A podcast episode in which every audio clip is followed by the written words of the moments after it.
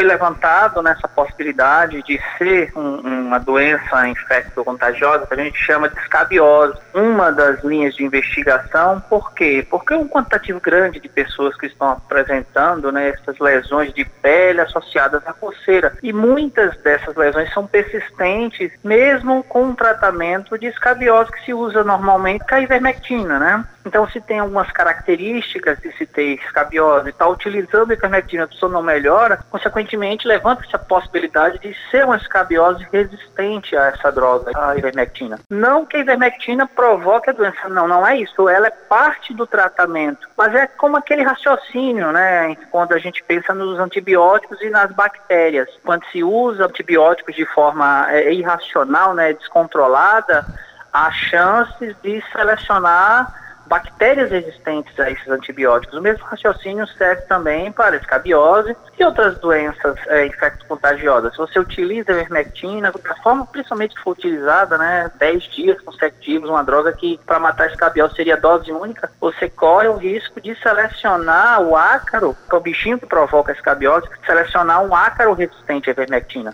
Uma das linhas de, de investigação é exatamente essa. Talvez tenha dentre esses casos, casos de escabiose resistentes a essa droga. Doutor Fernando, quais são as outras causas que poderiam estar trazendo essa patologia aqui de volta né, para o convívio da nossa sociedade? Cogitou-se também a Aedes aegypti, algum mosquito, alguma alergia? Olha, grande parte das pessoas acometidas lá em Pernambuco, por exemplo, são mais de 80%, na verdade, moram próximo das matas, matas atlânticas. Então, outra linha de, de pesquisa, né, de, de hipóteses, são de doenças que estão relacionadas ao contato com, com a mata, né? talvez algum mosquito, talvez a, a, alguma substância, estão se investigando. Pensou também lá atrás nas arboviroses, por quê? Porque dengue, chikungunya, zika, eles podem provocar lesões de pele. A zika sempre provoca lesões de pele logo de primeira, é, é inclusive é uma das formas que abre a doença. A pessoa abre com uma, lesões de pele que se, se espalham pelo corpo e coçam bastante,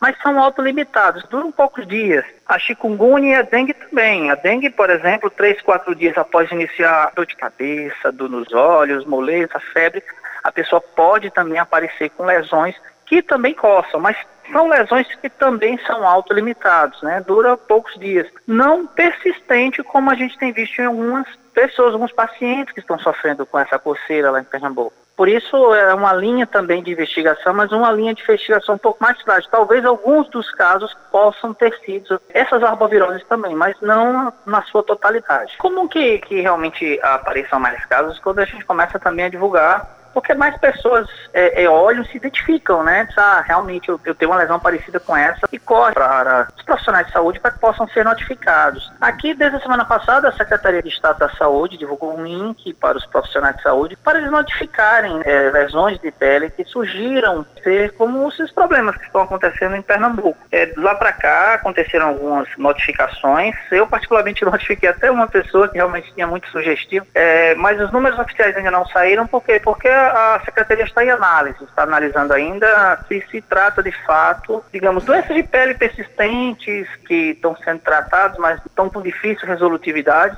e, e para poder, enfim, divulgar números oficiais.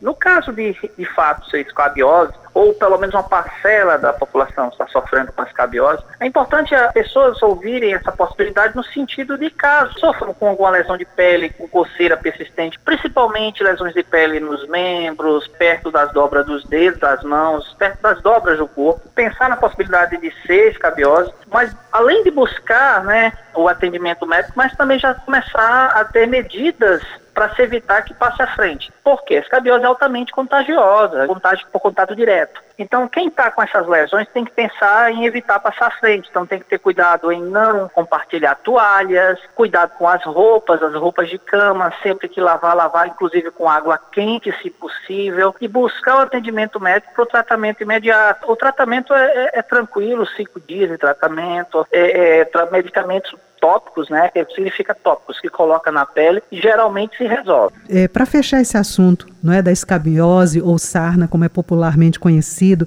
vale sempre aquele alerta.